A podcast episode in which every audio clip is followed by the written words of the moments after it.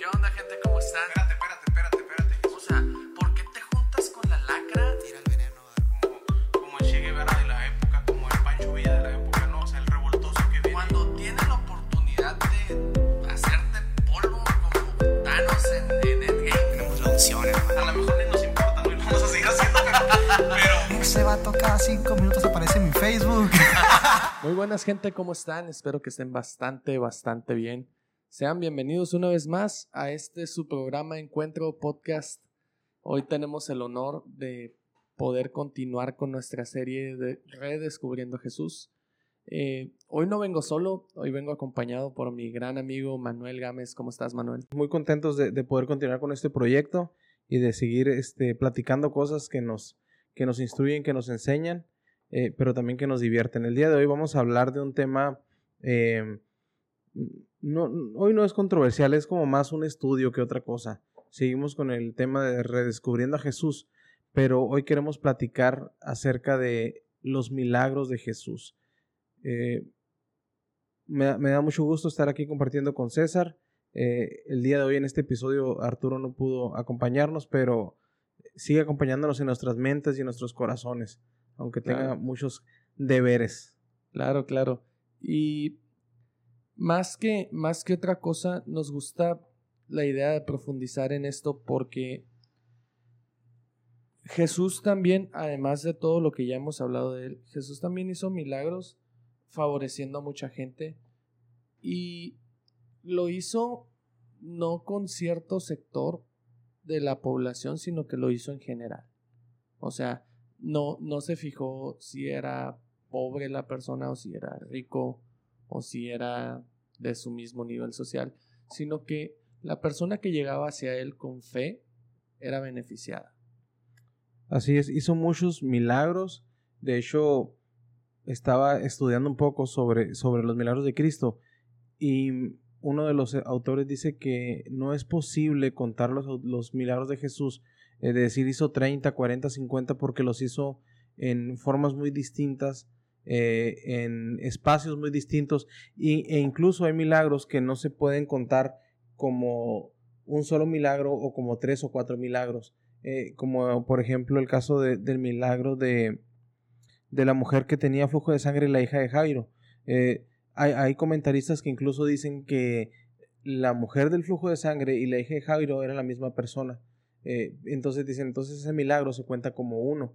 Sin embargo, si nos- nosotros vamos a los evangelios, eh, Marcos, Mateo narran dos milagros diferentes. El milagro de la niña que, que estaba enferma y que había muerto, eh, y el milagro de la mujer del flujo de sangre.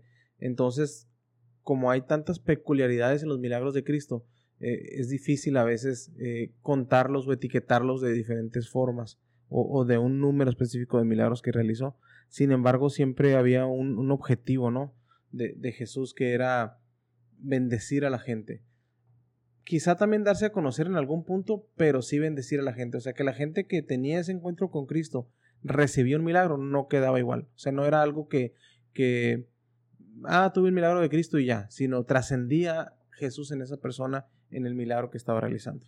Claro, y, y podemos ver eh, que, como te digo, era, era una manera de bendecir, pero también era una manera de hacer su puesta en escena. O sea, a Jesús lo conocemos, lo mencionábamos en el primer eh, podcast. Jesús se menciona por Dante Gebel como el showman por excelencia. O sea, cuando él llegaba, eh, su presencia era notoria. No podemos pensarlo de esta manera. ¿Por qué? Porque una multitud lo seguía. O sea, más de mil, más de mil, más de cinco mil personas, perdón, lo seguían a donde fuera. O sea, lugar donde Jesús visitaba, lugar a donde iba. Y me atrevo a decir que muchos de sus milagros incluso tal vez no fueron ni siquiera como reportados, ¿no? Como, como que apuntados. Tal vez hizo más cosas y no lo sabemos. De, de hecho, se menciona en algunos fragmentos de los evangelios eh, que Jesús llegaba a un cierto lugar y dice, y, y sanó muchos enfermos. Entonces esos milagros no, no están contemplados o tipificados eh, específicamente, decir, sabes que fueron tres, fueron cuatro, fueron paralíticos, fueron ciegos, fueron sordos, sino que son milagros que están registrados como cosas que pasaron, pero no como no, no, no, no están descritos específicamente. Entonces esto nos habla de que la grandeza de Jesús como una persona que hizo milagros no la podemos medir. O sea, la grandeza de Jesús no la podemos medir jamás.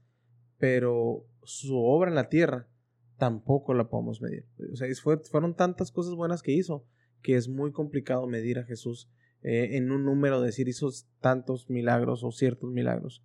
Claro. De hecho, Jesús no es igual a milagros, ¿sabes? O sea, milagros es parte de Jesús, pero no es Jesús. Y, y muchas veces caemos en eso. Caemos en, en decir, ¿sabes qué? Pues sí, Jesús es el Jesús que hace milagros.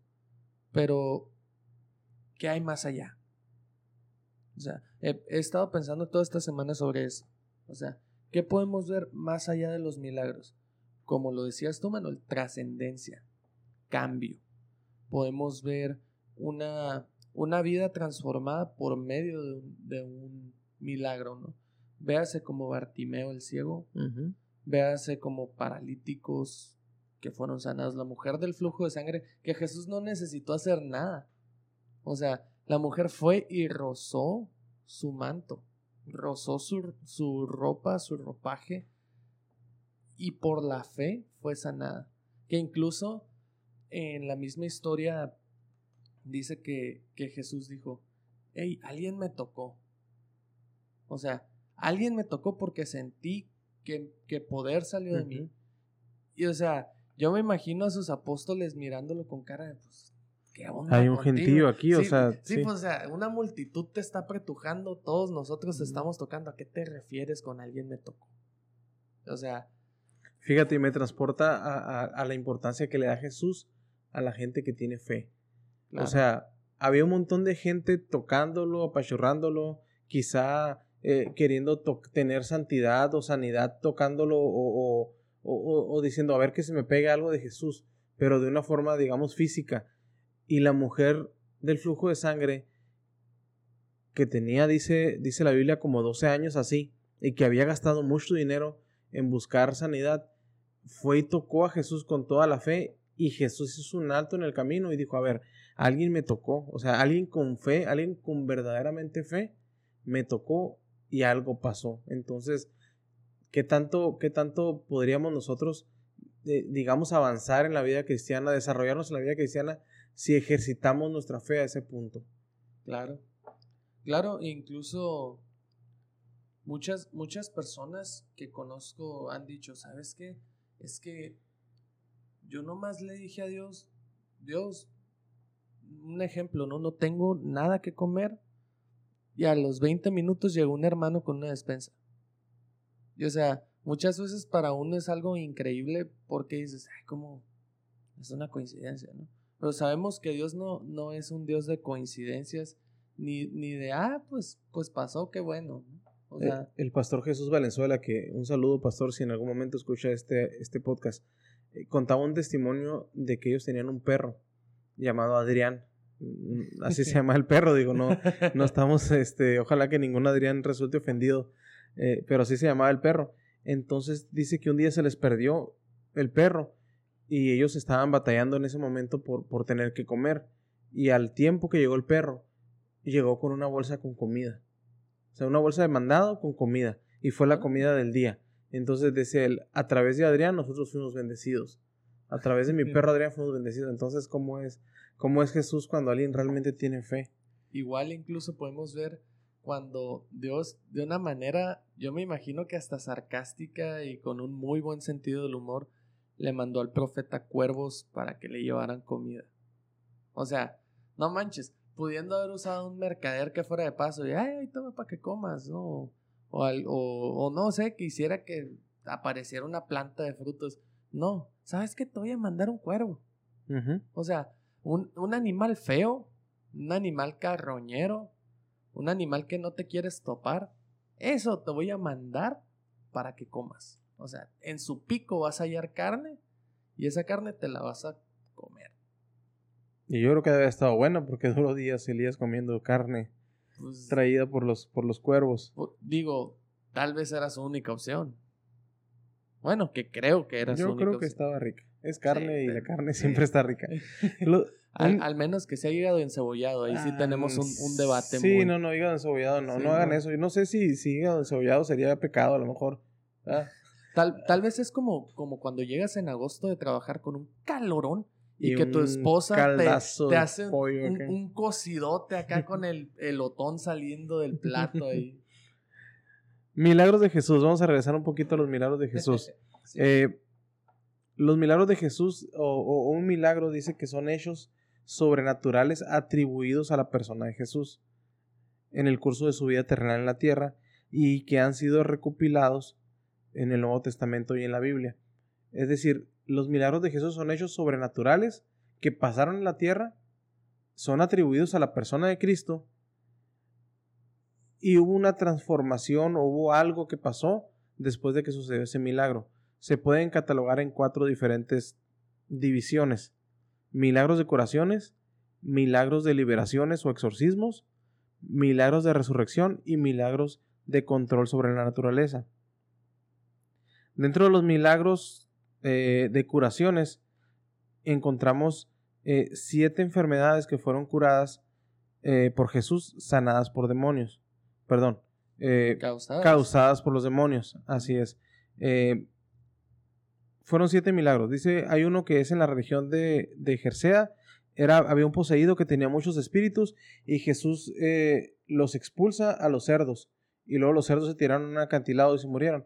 Eh, eso, ese, ese, esa posesión demoníaca tenía el nombre de legión. Jesús estableció, estableció una conversación, entabló una conversación con ellos y los cerdos eh, recibieron esos demonios y se murieron. Ese fue uno. Después había un mudo, que la gente se asombraba y los fariseos afirmaban que gracias al príncipe de los demonios, eh, Jesús eh, realizaba esos, esos, esas liberaciones. Eh, Jesús liberó a un mudo y el mudo empezó a hablar y los fariseos empezaron a decir, es que Jesús sana por Belcebú. Y es cuando Jesús les dice, Satanás no puede echar fuera a Satanás. Wow. Después sana a un endemoniado que era ciego y mudo. Después este, sana a la hija de una cananea en Mateo. Después sana a un niño que tenía epilepsia. Después eh, en la sinagoga eh, sana a una persona que estaba, eh, que tenía ahí una posesión también. Después se habla en Lucas capítulo 8 de, de María Magdalena, la cual tenía siete demonios y que Jesús Wow. la liberó. También dice que sanó a otras, a otras muchachas, entre ellas en el mismo momento una llamada Juana, una llamada mujer de Shusa, eh, que trabajaba con el rey de Ores, eh, y, otras mujeres que, que Jesús liberó, eh, que tenían enfermedades causadas por demonios.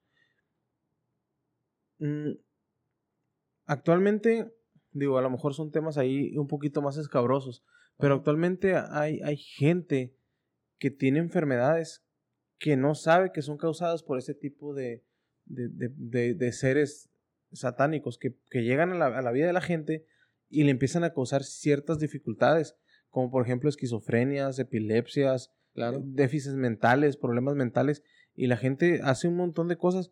Y Jesús en la Biblia sanó por lo menos a siete personas o siete eventos donde sanó a gente que tenía esa posesión. Incluso Jesús tiene ese poder de ir por encima de esos seres que a veces parecen hasta mitológicos o imagi- eh, imaginarios y Jesús eh, está por encima de ello, ¿no? Claro, y, y hay algo bien chistoso y es una pregunta que he escuchado mucho ahora último.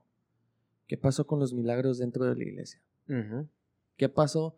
Porque yo me acuerdo, o sea, yo en lo personal, me acuerdo que antes empezaba la alabanza y empezaba la, la adoración y gente endemoniada empezaba a manifestarse. Ujú. Era como que a la torre, aquella persona entró a la iglesia y empezó a gritar y, y a jalarse del, cabello. Y, y, o sea, son manifestaciones que no se ven ahora, ¿sabes? Y, y mucha gente que venimos de ese tiempo decimos, ¿qué pasó con eso? Pero, ¿sabes? Hay algo que me gustaría decir acerca de eso. Estamos tan cómodos y estamos tan a gusto, tan fríos en ese aspecto, que ya, que ya Satanás, el enemigo, o como le quieras llamar, este, ya no necesita ni siquiera hacer eso para espantarnos. O sea, ya no necesita ni siquiera espantarnos.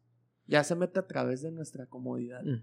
Sí, era bien común en, en los tiempos, digamos, mm, más pentecostales de la iglesia, Sí, claro. que, que, que había muchas personas manifestaban eh, posiciones demoníacas. O sea, yo te hablo de tener seis años, ocho años, y tengo esos recuerdos bien lúcidos todavía de gente que, que generaba voces extrañas, Sí. de gente. recu- Recuerdo mucho una vez eh, ahí en la iglesia, en Manantial de Vida, que una persona eh, pasó hacia el frente en el momento de la alabanza y empezaron a ministrarla. Y de repente ex- exclama un grito así como, como, como de pertenencia y dice, Él es mío, maldito. Así una voz bien macabra. Ajá. Y no se me olvida esa voz. Y digo, no es alguien que alguien me contó, no es algo que alguien eh, eh, me, me, me dijo esa historia de niño, no, yo, yo estaba ahí, yo lo escuché. Eh, mm, mm, después en una convención, antes era muy común, digo, todavía existen las convenciones, ¿no? Pero antes era muy común que toda la gente, eh, ah, ya va a ser la convención, ya va a ser la convención, y un camión, y todos juntos nos íbamos a la convención. Y, y era algo que, que, que pasaban en, en esos tiempos, que toda la gente iba a esos eventos masivos en donde eh, toda la, la, la comunidad de Iglesia de Dios, que es a la que pertenecemos, eh, se, se unía. Todavía pasa, pero ya no es tan común que la gente vaya. Entonces, eh, en una ocasión miramos a una persona que de unas gradas en el, en el, en el, el lugar donde estábamos saltó prácticamente volar hasta, No la, hasta la manches. parte de abajo y ahí la gente, los pastores que estaban ahí empezaron a administrarlos. Y es cierto, o sea, esas cosas empezaron a dejar de pasar. Y si tú las cuentas ahorita, los morros de la actualidad, los chamacos, te van a, te van a decir que no es cierto, o se van a reír, o, o- o- o- mucha gente te dice, eso es cierto, ¿les crees? Cuando es algo que nosotros miramos y realmente dejó de pasar en la iglesia. Sí, y, y, o sea, y es algo que, que tal vez muchas veces uno dice, "Nah, no tiene por qué ser así. Y ahí es donde damos entrada. O sea, como te digo, entra por el lado de la comodidad. ¿Por qué? Porque una iglesia cómoda es una iglesia inactiva. Y una iglesia inactiva no da fruto. Ahora, ¿qué pasa? ¿Por qué se manifestaba así antes? Porque antes la iglesia era una iglesia en fuego, ¿no? On fire. O sea, me acuerdo, yo me acuerdo de la, de la vida cristiana, por ejemplo, de mi abuela, en paz descanse, que toda la semana hacía algo en la iglesia. Todos los días tenía algo que hacer. Me acuerdo que lunes vamos a ir a, no sé, a evangelizar a fulana colonia. Y martes, no, pues es la reunión de damas. Miércoles, la reunión general. Jueves, reunión de varones. Viernes tenemos que, que ir a, a bendecir una familia en necesidad. Sábado, no, algo salía, ¿no? Y domingo a la iglesia. y era el tiempo de la iglesia de que empezaban a las 9 de la mañana, se daban un break a las 2 de la tarde para ir a comer, regresaban a las 5 y se iban a las 9 de vuelta un domingo. Y muchas veces ahorita nos quejamos porque el pastor dura además la- predicando y, y nos vamos a la una y media cuando entramos a las 11. Y, y regrésate un poquito más, digo, ahí me, aquí me va a salir lo maestro de escuela dominical, pero ni modo. No vamos a la escuela dominical, o sea, Sí. no vamos. a veces dicen, el, ¿cuándo- ¿a qué horas empieza el servicio el domingo? A las 11. A las 10 es la escuela dominical, pero el servicio empieza a las 11. Y yo así como que con ganas de gritar y decirle, no, o sea, el servicio empieza a las 10, tenemos una hora de escuela dominical, 50 minutos, y después empieza eh, eh, la alabanza y la predicación. Claro. Pero estamos en un cristianismo tan, tan cómodo. mm, la palabra light es como bien choteada ya, pero sí realmente estamos así. Eh, eh, queremos sentirnos tan posmodernos que eh, decidimos que hay cosas que no son tan necesarias. Claro. Entonces a lo mejor por eso eh, dejamos de ver esas, esas manifestaciones y esos milagros, porque lejos de causar miedo, era la certeza de que Dios o de que Jesús estaba haciendo algo en la iglesia, en la iglesia actual. O sea, Jesús estaba presente, nuestra alabanza estaba realmente fungiendo como guerra espiritual Claro. y estabas confrontando a los huestes y a los demonios que están en los aires. Claro. Pero hoy, hoy ya no pasa. Y, y sabes algo, Eh, yo me acuerdo muy claro porque este canto estaba siendo cantado en ese momento y em- eh, Me acuerdo que había un hermano en la iglesia donde iba que tenía quebrada su pierna, recién. O sea, el sábado trabajando, él trabajaba de albañil, me acuerdo muy bien, en paz descanse este hermano. De este, pero él trabajaba de albañil. Y dice que la tabla del andamio, de un andamio de dos niveles, o sea, él estaba hasta arriba, haciendo un, un fino en una pared, y dice que se revienta el tablón y, ese- y él se viene hasta abajo. Y cae primero con su pierna, se le quiebra. Va el domingo a la reunión con su pierna enyesada. Y me acuerdo que está el grupo de alabanza. Con mi alabanza pelearé, pues no es mi guerra, sino la de Dios. Y yo me acuerdo que, pues yo era un niño, yo tenía como 11 años, 12. Y me acuerdo que de la nada volteo para donde está este hermano. Y el hermano ya está brincando con todo y yeso. Y, y pasa al frente, se acaba la alabanza y pasa al frente y dice, hermanos, yo venía con mi pierna quebrada. Y, y tengo el yeso puesto, decía, y empezaba a golpear el piso con su pie. Y me acuerdo que todos, amén, gloria a Dios. Y yo, a mí no me cabía en la cabeza. Es más, desde un, un milagro, este me tocó vivirlo más cercano, no porque me pasó a mí, sino porque pasó en mi casa. A mi mamá, mi mamá trabajaba en Superley, desde, en el área de tortillería. Y hay una máquina tortilladora, pues, que tiene un pistón enorme, ¿no? Que es la que hace las, las tortillas, ¿no? Que aplasta las bolitas y todo. Dice mi mamá que ella estaba, tenía que limpiar ese pistón por, por arriba y por abajo, ¿no? Y que cuando estaba por abajo tallando eso se accionó el mecanismo. La máquina le aplastó la mano. O sea, su mano quedó del grueso de una tortilla de harina.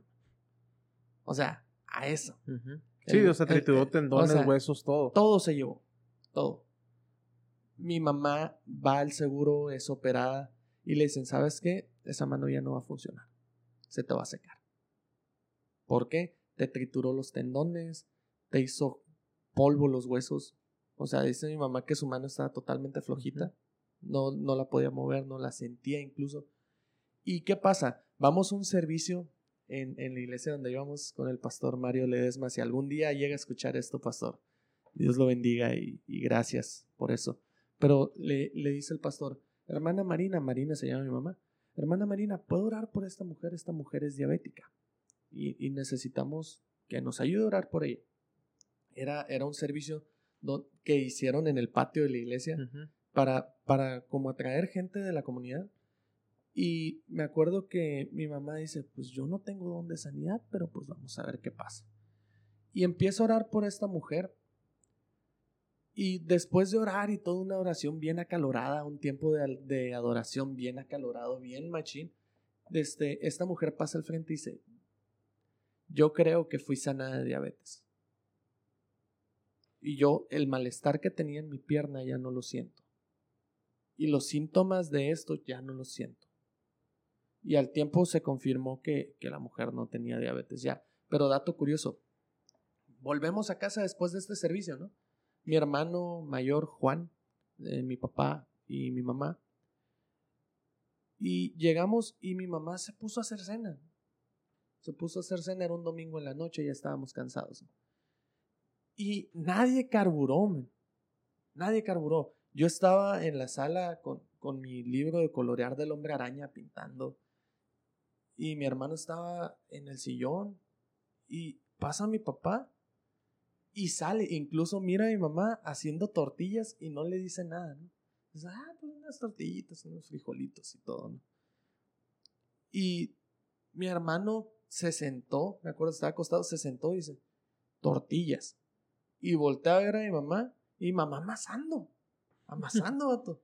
Y yo también volteo y me quedé, algo, algo anda mal. O sea, ¿qué está pasando? Y en eso, como que a mi papá le cae el 20 y vuelve. Marina, estás amasando. Y mi mamá, sí, pues para la. Ah, caray, dice, mi mano. Y o sea, fue algo de lo que no nos dimos cuenta. O sea, pero fue una manifestación de, del Espíritu Santo tan fuerte. O sea, en ese, en ese mismo momento dijimos, ¿sabes qué? Eh, Dios sigue trabajando así. Y fue hace, no fue hace tanto. O sea, y, y pudimos ver la mano de Dios en ese, en ese, en ese aspecto cuando, cuando mi mamá impone manos sobre alguien más, incluso su mano la tenía envuelta en un trapo porque el frío hacía frío, el frío le lastimaba. Y, pero ¿a qué quiero llegar con esto? A que nos, nos hemos relajado tanto que hemos provocado que milagros como ese dejen de suceder. Y, y yo pienso que no es tanto en el tiempo. Ahorita decías, eh, pasó no hace mucho. No, no es por el tiempo, o sea, no es por la época de que fueran los 80, los 90, es por la gente actual que queremos vivir en un mundo tan normal que se nos olvida que creemos en un Dios que trasciende a lo normal. Claro. Entonces, ahí ya estamos hablando de milagros curativos. Eh, hay, hay registro, por lo menos, eh, de cinco curaciones de paralíticos. Eh, por ejemplo, el criado del centurión, claro. un paralítico en Capernaum. Incluso ahí en, en Mateo y en Marcos y en Lucas se menciona un hombre que le fue curada una mano seca. Eh, y esta mano seca fue curada en un día de sábado, en que los judíos no trabajaban, o, o- o era su día de reposo. Entonces Ajá. Jesús fue criticado por sanar a un hombre que tenía problema en la mano, pero decían, ¿por qué lo haces en el día de reposo, en el día que nadie trabaja? Y es cuando Jesús les pone la, la, la, la parábola de la oveja, ¿no? ¿Quién de ustedes, si su oveja se les cae en un hoyo el día sábado, no va y la saca? Entonces, ¿por qué yo no puedo sanar en sábado? Bola de hipócritas, o sea, nada más están buscando algo para hacerme caer o hacerme quedar mal eh, y diciendo que estoy incumpliendo la ley. Pero mm, Jesús va más allá de las leyes, Jesús va más allá de las reglas humanas y, y sanó un hombre de la mano seca en sábado. Eh, Claro. mm, sana una mujer encorvada. eh, Uh, que- ese estuvo fuerte. eh, y hay un, hay un último, último milagro de curación eh, de paralíticos que es un hombre que estaba en el estanque de Bethesda. Y esa historia me encanta. Dice, dice la Biblia, hay, hay relatos en Juan de este, de, este, de este pasaje. Y me encanta porque dice que era un hombre que tenía 38 años paralítico. Entonces estaban en, en un lugar que era la puerta de la entrada. Y en esa puerta había un estanque. Y en ese estanque había mucha gente enferma que rodeaba ese estanque. Y, y esa gente que estaba enferma siempre estaba esperando que viniera un ángel, porque dice, de vez en vez venía un ángel, movía el agua del estanque y el primero que llegara era sanado. Ajá. Entonces, este paralítico tenía 38 años esperando que alguien le lo ayudara a llegar al estanque, pero, pero, pero decía, es que siempre que viene el ángel, mueve el estanque, yo... mm, nadie me lleva, nadie me acerca al estanque, nadie me, me ayuda a llegar y me gana otro paralítico, me gana otro enfermo y ya, yo, yo en ese momento ya pierdo mi, mi posibilidad de ser sanado. Y hay un montón de enseñanzas que podemos encontrar ahí, pero Jesús llega y le dice, ¿y qué quieres?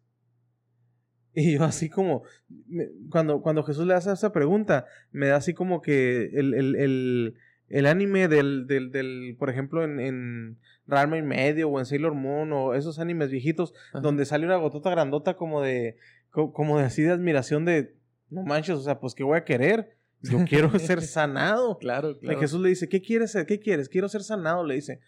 Y es cuando le empieza a contar la historia del paralítico. Le dice, yo quiero ser sanado, pero nadie me puede llevar al estanque.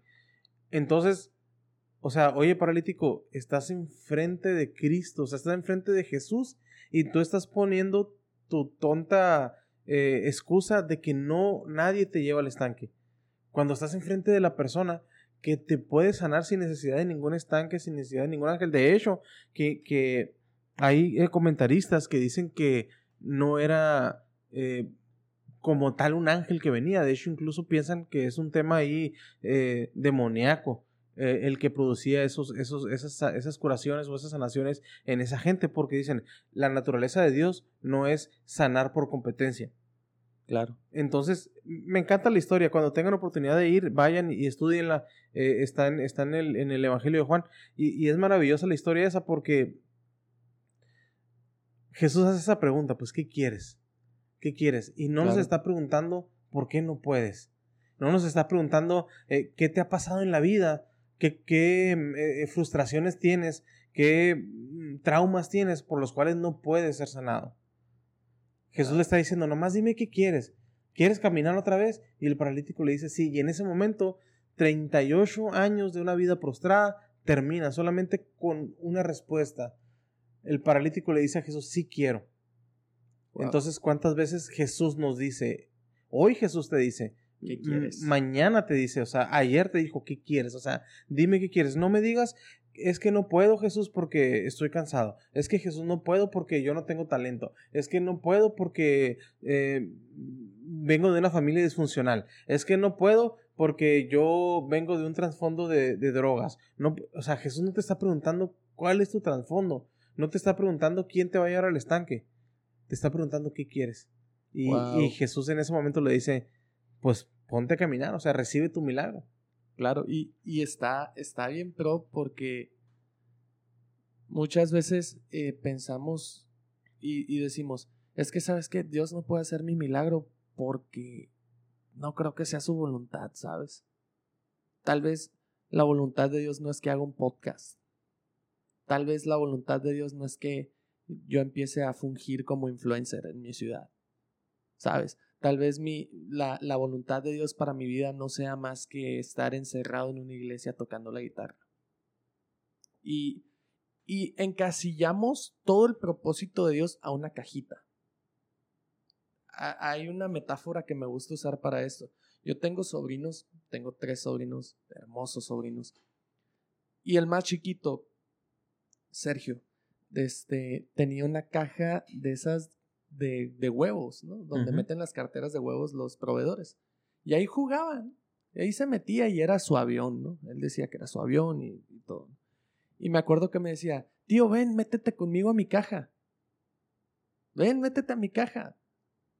Y era como que, pues, pues mira mis dimensiones, vato. O sea, es prácticamente imposible que entre en una sola pieza esa caja.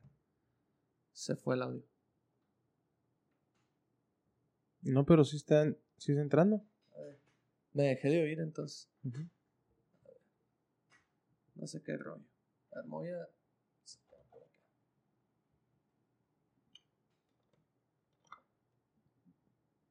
Ok. Y, y me, me decía, métete a mi caja. Ándale, vente, métete a mi caja. Y me gusta pensarlo así. Muchas veces somos igual con Dios. Dios, métete a mi caja. Señor, es que mi caja, ándale, vente. Cuando Dios dice, hey, tengo un edificio entero para ti. Ujú. Hey, creé todo esto para ti. ¿Por qué te clavas en tu caja? O sea, ¿por qué te fijas tanto en lo que te ofrece tu caja? Y, y tu caja puede ser, eh, no sé, ponle el nombre que tú quieras. Pueden ser tal vez frustraciones, pueden ser eh, sueños que no has alcanzado, que piensas que por alguna u otra manera Dios no puede cumplir. Puede ser la sanidad que estás esperando. No sé, no es necesario que seas un lisiado. Puede ser cualquier cosa. Pero sabes, a mí me gusta pensar que si Dios pudo abrir el mar rojo, puede con tu situación. Es correcto. Ahí es- está bien, bien, bien intensa esa metáfora de la caja. De hecho, hay toda una corriente ideológica del pensamiento divergente, de pensar fuera de la caja. De hecho, hay un libro que, que, eh, se lo recomiendo ampliamente sobre pensar fuera de la caja. Bueno, hay mucha literatura, pero hay uno que se llama Piensa fuera de la caja, eh, eh, de pensamiento divergente hemos vivido tantos años pensando dentro de las cuatro paredes de cartón de la caja que pensamos que Dios no puede hacer cosas diferentes. Claro. O sea, decimos, ¿sabes qué? Es que no podemos, no podemos eh, porque Dios no es así. No podemos porque Dios eh, no, no está de acuerdo, porque Dios no le gusta. Eh, Claro. em- empezamos a ponerle barreras a Dios que son pensamientos dentro de nuestra caja. Pero cuando nos salimos de la caja vemos que hay un mundo inmensamente grande de cosas que Dios puede hacer con nosotros. Claro. Y me, me- me gusta porque, porque no encerramos a Jesús en, en una, en, una, en una esfera Y, y, y- ese Jesús en donde Jesús no, no permite esto, Jesús no permite aquello, Jesús no, Jesús no, Jesús no. Y Jesús no es limitantes, Jesús es libertad.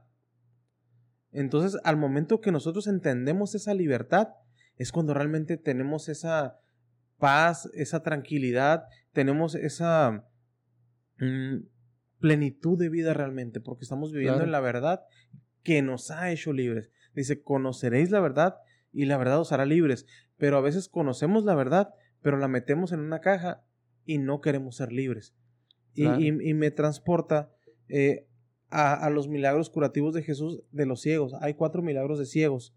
Eh, los ciegos de Capernaum, el famosísimo ciego Bartimeo.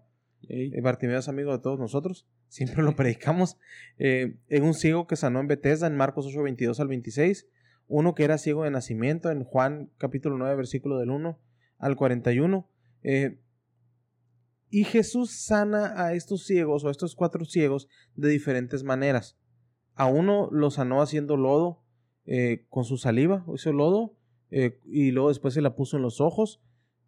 A otro únicamente le impuso las manos, únicamente puso saliva en sus dedos y se las impuso. Eh, a otro únicamente, ¿sabes qué? Tu, tu, tu fe te ha sanado y listo. Entonces, Jesús fue diver- divergente al momento de hacer milagros. O sea, no lo hacía todo igual. Claro. Y yo siempre tengo la loca idea o la, o la mm, el pensamiento, la imaginación de decir, ¿qué pasaría si Jesús y Moisés un día debatieran sobre los milagros? ¿Qué pasaría Wow. si Jesús y Elías debatieran sobre los milagros? ¿Qué pasaría si Jesús y Eliseo debatieran sobre los milagros?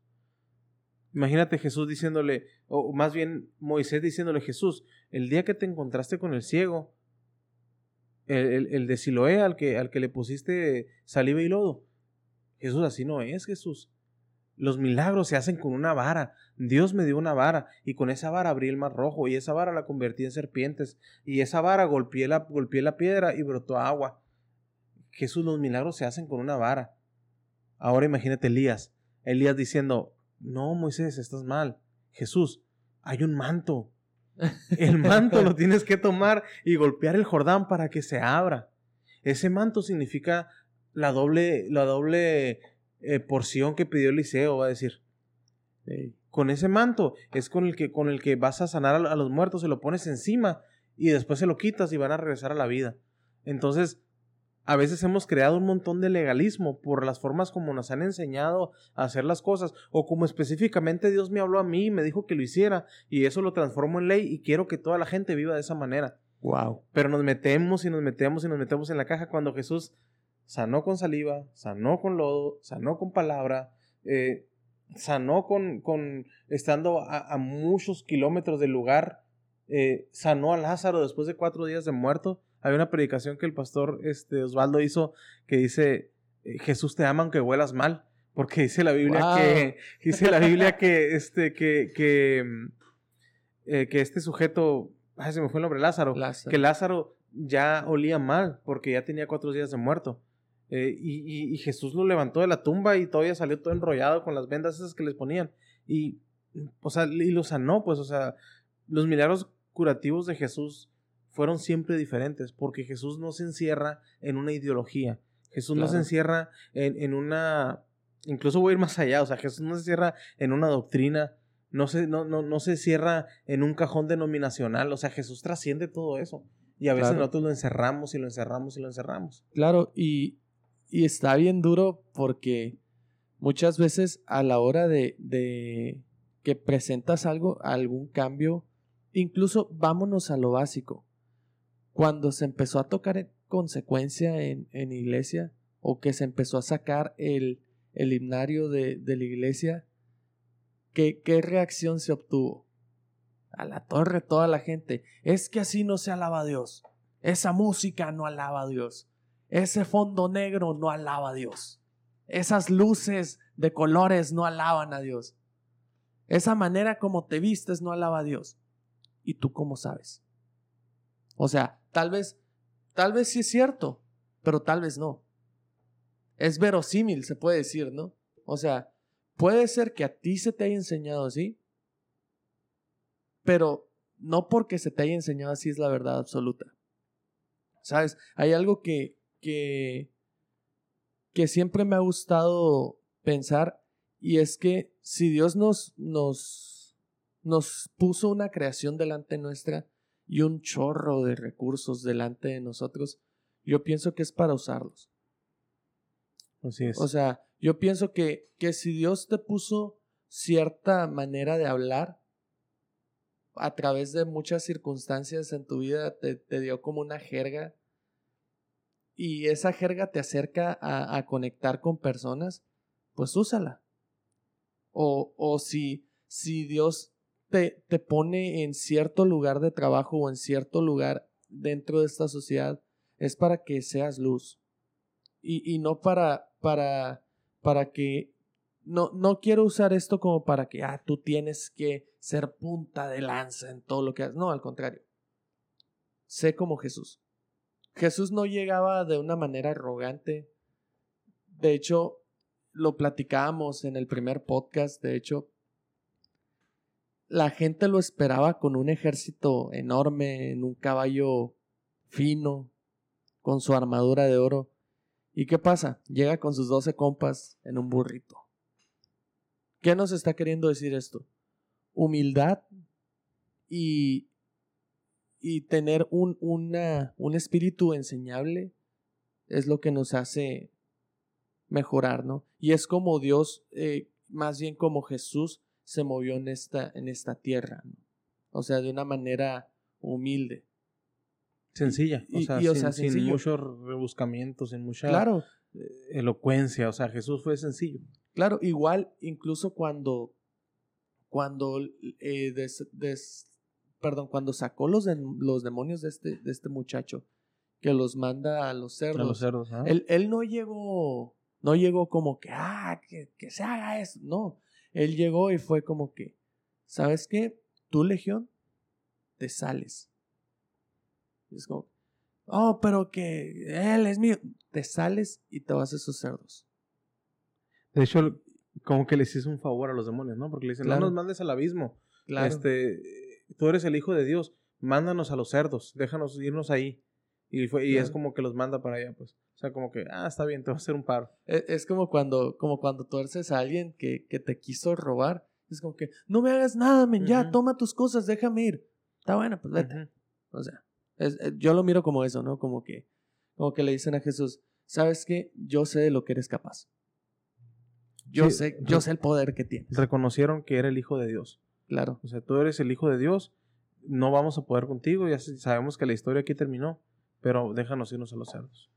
claro.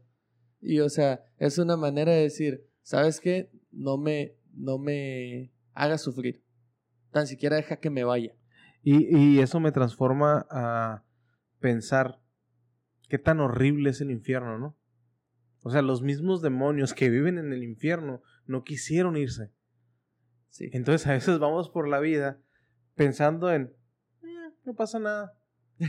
O sea, no pasa nada. De hecho, una vez tuve una conversación con un hombre que le decía, eh, "Haz- regresa al Evangelio, o sea, regresa a Cristo. Empiezo, y él decía, no, estoy preparado para mi, para mi castigo.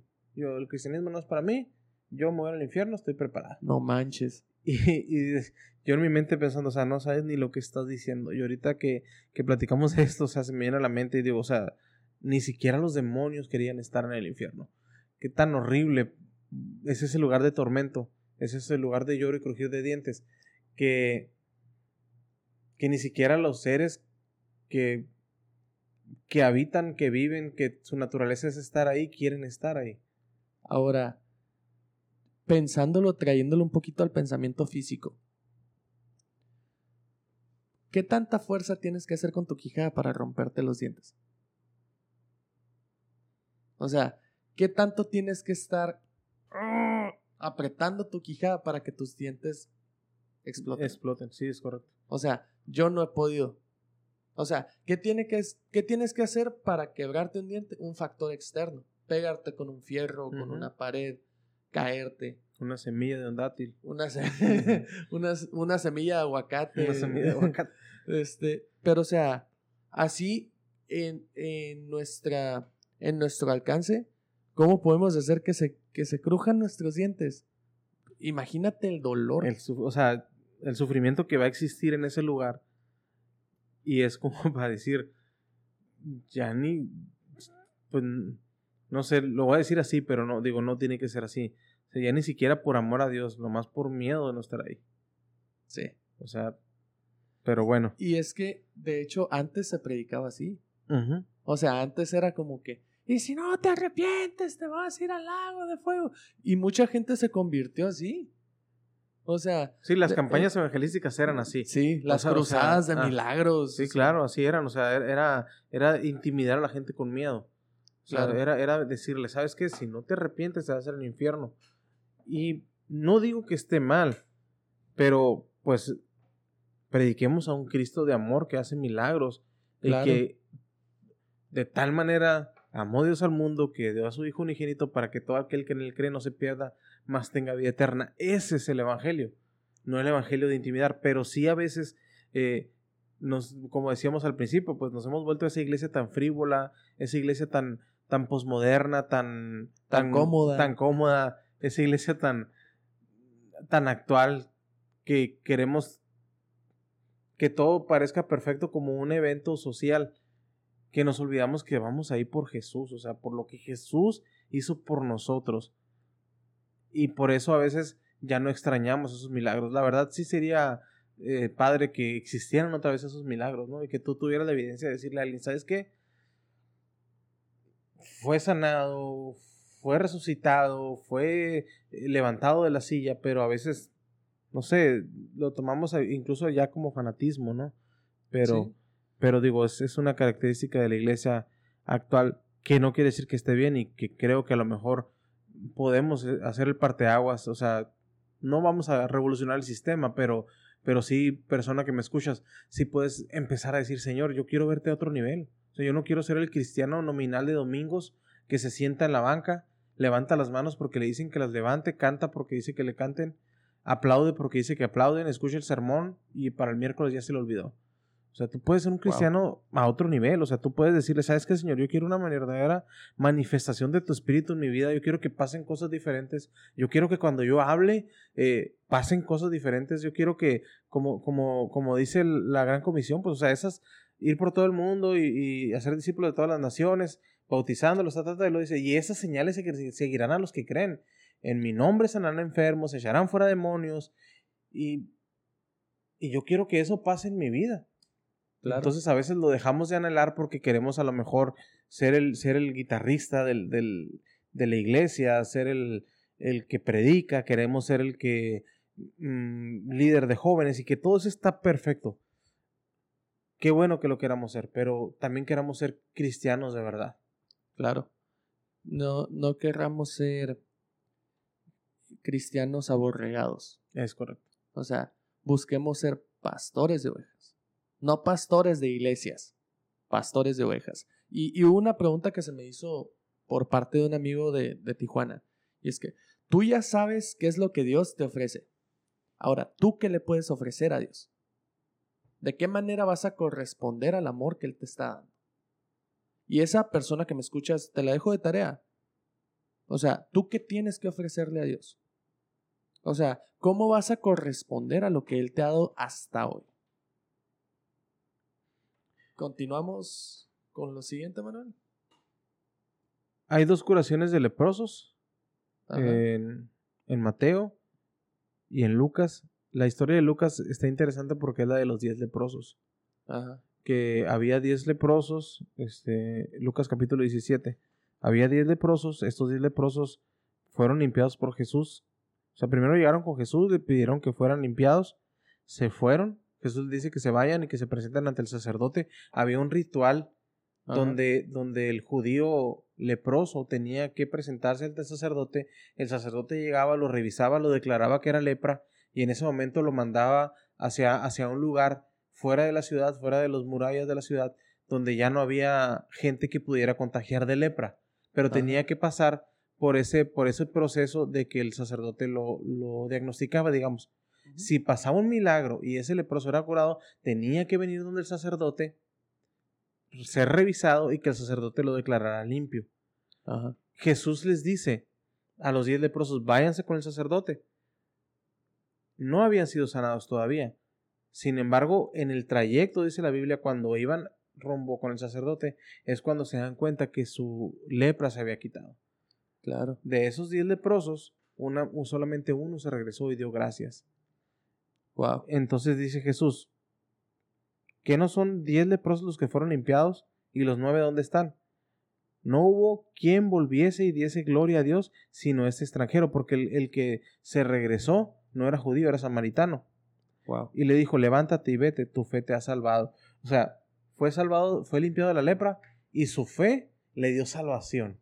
Le dio, vida, le dio vida eterna. Quiere decir Claro. que hay gente que puede recibir un milagro, o sea, puede tener ese encuentro con Cristo de recibir un milagro físico y que diga, gracias Jesús, y se va.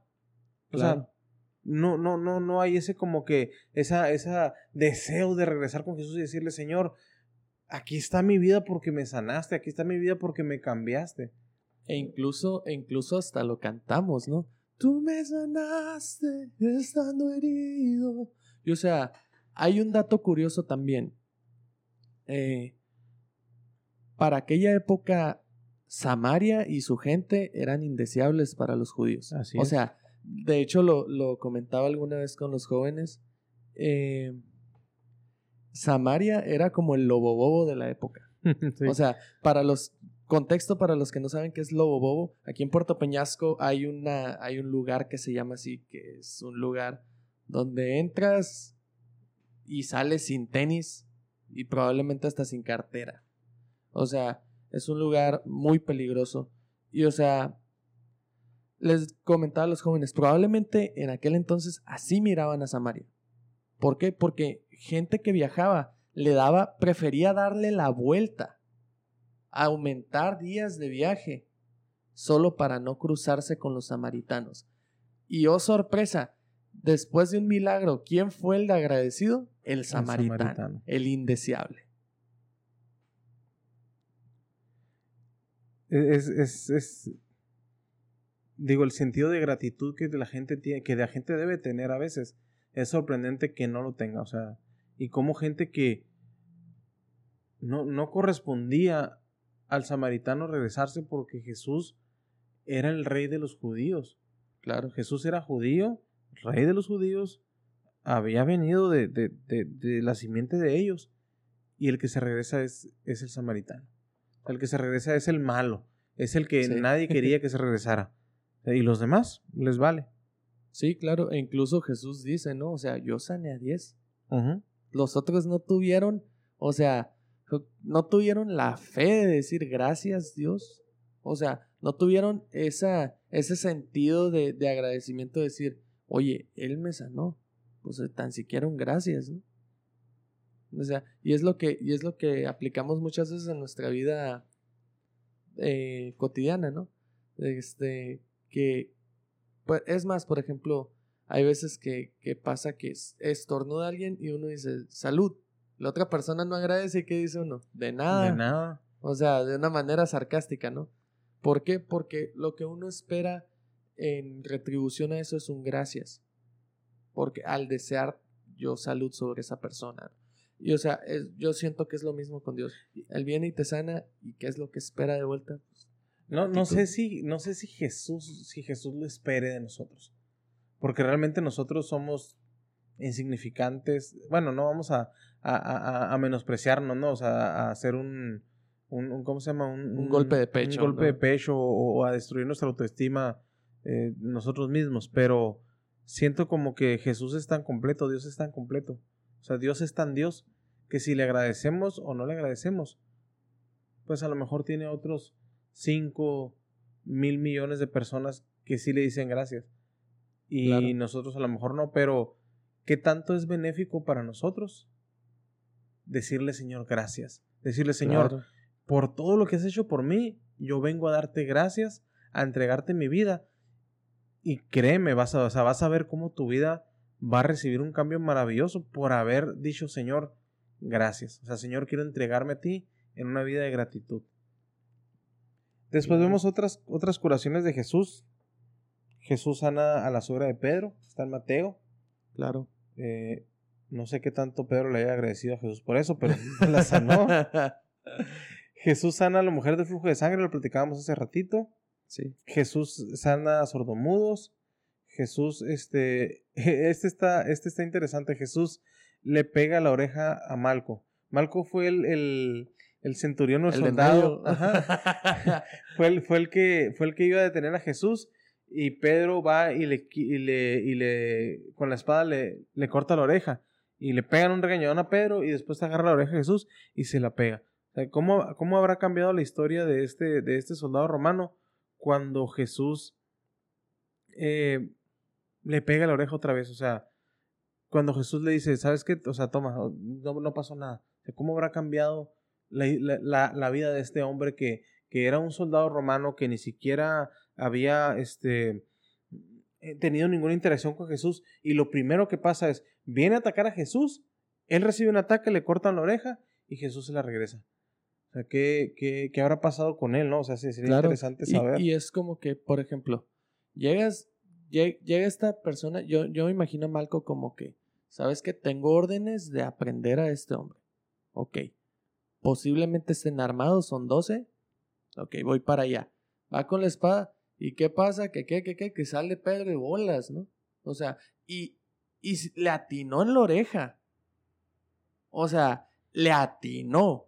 Porque si le atinó en la oreja, el golpe iba a matar. Es correcto. O sea, era un golpe que, que dijo Pedro, pues sabes que de que lloren en tu casa, que lloren en la mía, pues vámonos viendo, ¿no? O sea, tira el espadazo, pues Malco era un hombre de guerra. Por ende, pues supo esquivar el golpe, pero alcanzó a, a llevarse su oreja, ¿no? Claro, Pedro tampoco vendía piñas. O sea, Sí, Pedro, no, sí, o sea, Pedro era un hombre, digo, era un pescador, pero era un hombre también de, sí, le, de le- confrontación, de le- pleito. le gustaba el tiro, ¿no? Y o sea, ¿qué pasa? Alcanza a esquivar, le vuela la oreja y yo me imagino que fue un dolor tremendo. O sea, si, si cuando te pegas en el dedo chiquito duele machín, o sea, que te llevas con una silla o con un mueble de la sala, desde ahora imagínate que te arranquen la oreja de un espadazo. Y o sea, me imagino que estar en medio del dolor y decir, ah, ya, ya, aquí quedó. Y que llegue Jesús y te ponga la oreja y te diga, discúlpame. Discúlpame por lo que hizo mi compa. O sea, yo, yo me imagino la, la cara de Malco y, y de decir, ¿qué, qué, qué? ¿Qué pasó? Tengo mi oreja otra vez, ¿qué, qué está pasando?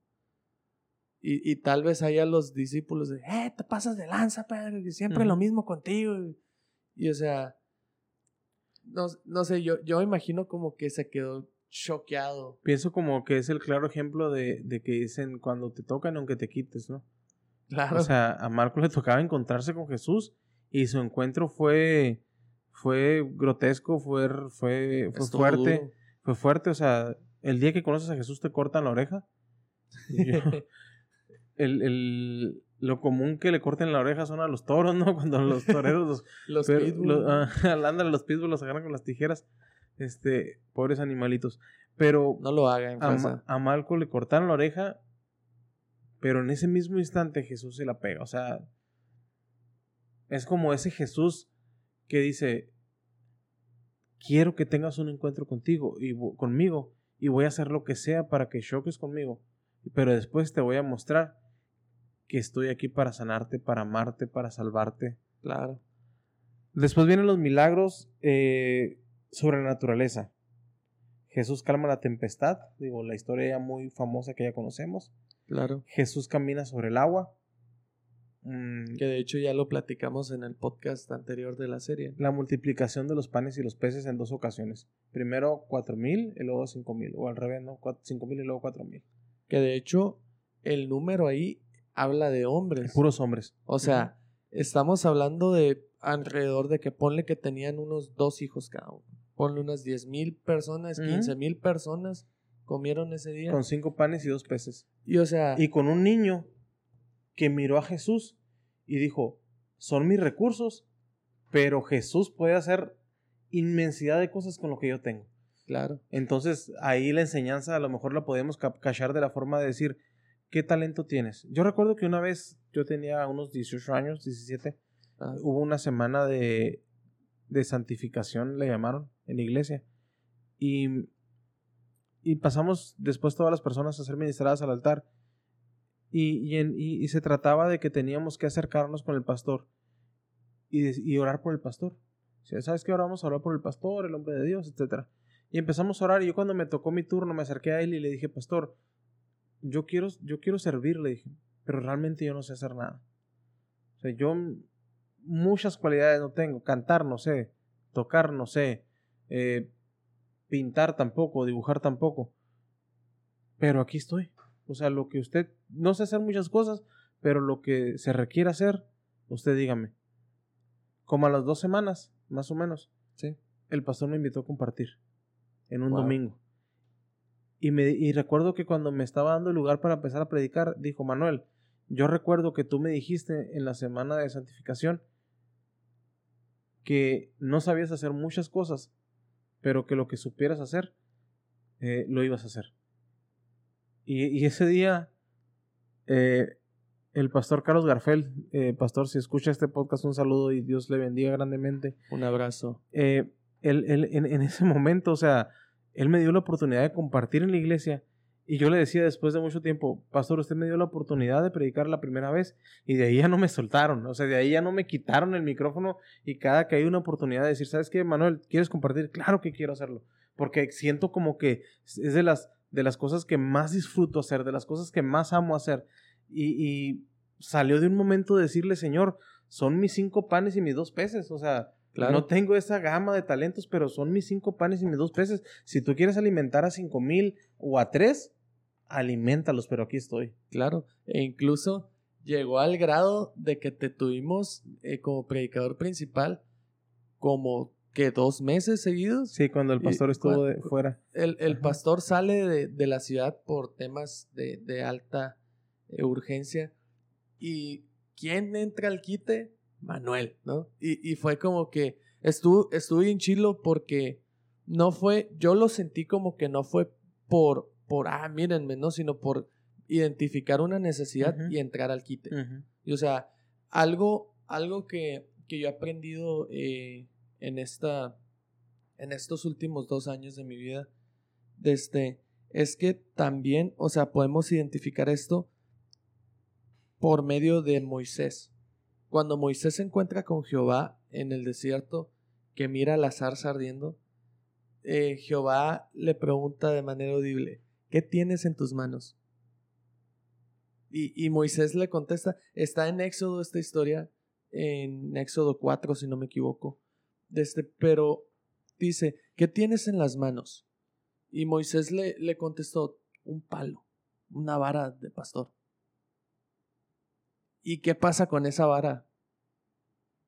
Lo vemos un, un- unos capítulos después abriendo el mar Sí, lo Rojo. que platicábamos ahorita, pues. Sí, o sea, o sea, lo, lo vemos, Sacar agua de la peña, abrir el mar rojo, convertirla en víboras, o sea, un montón de cosas. claro, y o sea, es, es la que, es lo que me gustaría eh, también dejar esta, esta ocasión. De, si tienes lo que tengas, puede ser de utilidad para el Señor. O sea, lo que tengas. Puedes decir, es que César, yo no tengo facilidad de palabra. Pero, ¿sabes? Hay, hay necesidad de ujieres en la iglesia. Es que, ¿sabes qué? A, a mí no me gusta estar parado hasta atrás, yo quiero estar ahí, ahí. Ok, hay necesidad de hacer aseo en la iglesia. O es que yo solo sé, yo solo sé de mantenimiento. Necesitamos mantenimiento en la iglesia. Necesitamos albañiles, necesitamos pintores. Eh, no solo se trata de música. Y lo platicamos en, en, el, en la primera edición de, de Exponiendo Alabancers. De este, no solo se trata de música, ni de los levitas, ni del pastorado, ni del predicador. Somos un cuerpo. Y sabes, por más mínimo que se mire lo que tú puedes hacer por Dios, vale la pena. Son tus panes y tus peces. O sea, lo que tú puedas hacer son tus panes y tus peces. Y si tú con toda sinceridad y con toda la fe le dices, Señor, aquí están, créeme, eh, el Señor va a hacer cosas grandes con eso. Pero está en el corazón de cada uno de, de- de las personas que lo hagamos. Después Así vemos es. otros milagros como, como, como el pez, el- la moneda en la boca del pez que platicábamos en el podcast, uno de los podcasts anteriores. Eh, Claro. cuando Jesús secó la higuera, que ese está bien duro. Eh, Sí. Jesús en, en Mateo 21 seca una higuera, este, le ordena que se seque porque no tenía fruto. Y yo, y, y yo puedo decir, mira Jesús, qué, qué, qué legalista, mira Jesús, qué, qué clasista, qué racista, o Sí. sea, pobre higuera no tenía fruto y la secó. Pero la Biblia dice que es porque era el tiempo en que la higuera tenía que dar fruto y no tenía fruto. Y Jesús tenía hambre y dijo, voy a ir a comer de esa higuera, pero no tenía fruto y era el tiempo de los frutos. Entonces, la enseñanza ahí es, si es tu tiempo de dar fruto, brother, empieza a dar fruto. O sea, no te esperes a que, es que estoy esperando la confirmación y la requete confirmación y el llamado y no, no, no. Empieza a dar fruto porque es tu tiempo. El, el llamado no te lo va a dar el pastor, no te lo va a dar tu líder, no te lo va a dar el profeta, ni te lo va a dar el apóstol. El llamado ya te lo dio Dios. Ya te lo, do- ah, ya te lo dio Dios. Y sabes, no más falta que te lo creas. Así es. La pesca milagrosa, eh, la Yeah. transfiguración de Jesús. Jesús convierte el agua en vino en las bodas de Canaán. Creo que, creo que fue el primer milagro registrado de Jesús, ¿no? Eh, Juan capítulo 2, versículo 1 al 12. Ajá. Sí, es de los, Claro. Si no es el primero, es de los primeros. Sí. Eh, después vienen ya los milagros de resurrección. Jesús mm, eh, resucita a una niña de 12 años, la cual le dijo, la niña no está muerta, sino duerme. Claro. Eh, y, le, y se acerca al oído y le dice, Talita Kumi. Y en ese momento la niña despierta. Eh, Jesús sana- le, re- resucita a Lázaro, que ya platicamos. Así es. Mm, Jesús este, resucita al hijo de la vida de Naín. Eh, y por último, el milagro más maravilloso de todos que Jesús ha hecho. Y es su propia resurrección. Wow. O sea, Jesús hizo un montón de milagros y los clasificamos a los milagros de la naturaleza, los milagros de sanación, los milagros de liberación de demonios, eh, las curaciones de ciegos, de leprosos, etc. Pero el mayor milagro de Cristo es su resurrección. Jesús fue a la muerte, venció la muerte, bajó al infierno, venció, tomó las llaves de la muerte y vino al tercer día y resucitó. ¿Para qué? Para darnos vida eterna. Entonces no hay cosa más grande, amigo que me escuchas, persona que me escuchas, que la resurrección de Cristo. Porque es. esa resurrección te da vida eterna. Esa resurrección provoca que el día que tú bajes al sepulcro, abras los ojos en la eternidad. Y eso Wow. es la cosa más maravillosa que tú puedes tener. Es que ya no miro milagros actualmente. Es que yo le pedí que me sanara de, de- de diabetes y aún la sigo teniendo. Es que yo tengo hipertensión. Es que la mano, es que el pie, es que el brazo, es que el dinero, es que, es que el milagro eh, económico, es que mi hijo no se convierte. Tienes resurrección después de los muertos porque Jesús hizo un sacrificio completo una sola vez, perfecto y para siempre, para que tú puedas tener vida eterna cuando bajes al Wow. sepulcro. Entonces, quisiera este, cerrar con eso este tiempo de mil- milagros de Jesús, entendiendo que el milagro más grande es la resurrección de Cristo. Así es. Y, y sabes, cuando, cuando Dios no te cumple tu milagro o lo que tú esperas que te cumple, es por algo. Dios a veces eh, silencia su voz para, para que escuchemos. Y sabes, el silencio de Dios también es una respuesta. ¿Duele el silencio de Dios? Claro que duele. ¿Sabes?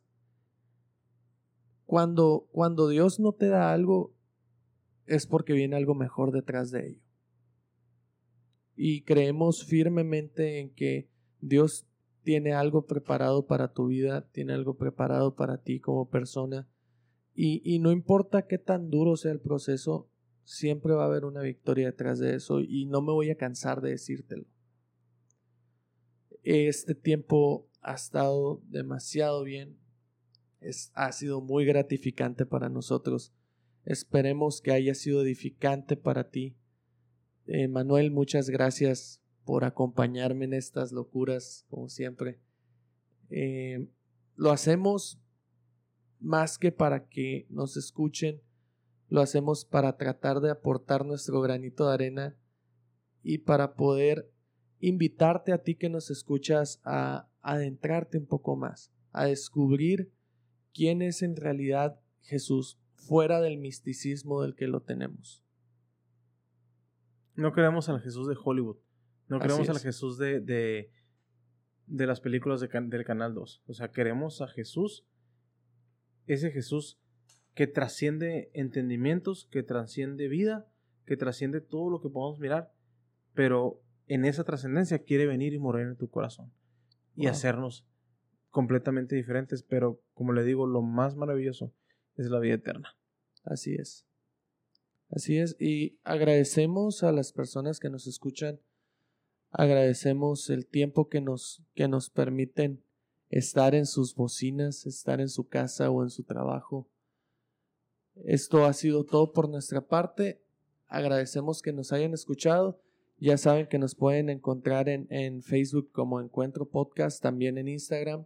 Cualquier pregunta ahí nos la pueden hacer llegar. Manuel, muchas gracias. Mm, A ti, César, muchas gracias y muchas gracias a toda la raza que estuvo aquí pendiente de estas eh, anécdotas, palabras, historias y, y demás este, cosas que hablamos que a lo mejor no todas son ciertas, pero créanme, sale del corazón no para que crezcan mucho, sino para que puedan sembrar un granito de, de, arena, aportar un granito de arena en, en la vida cristiana de cada persona. Claro que sí. Muchas gracias por escucharnos, gente. Esto ha sido todo. Los esperamos en la siguiente sesión. Dios los bendiga. Bye.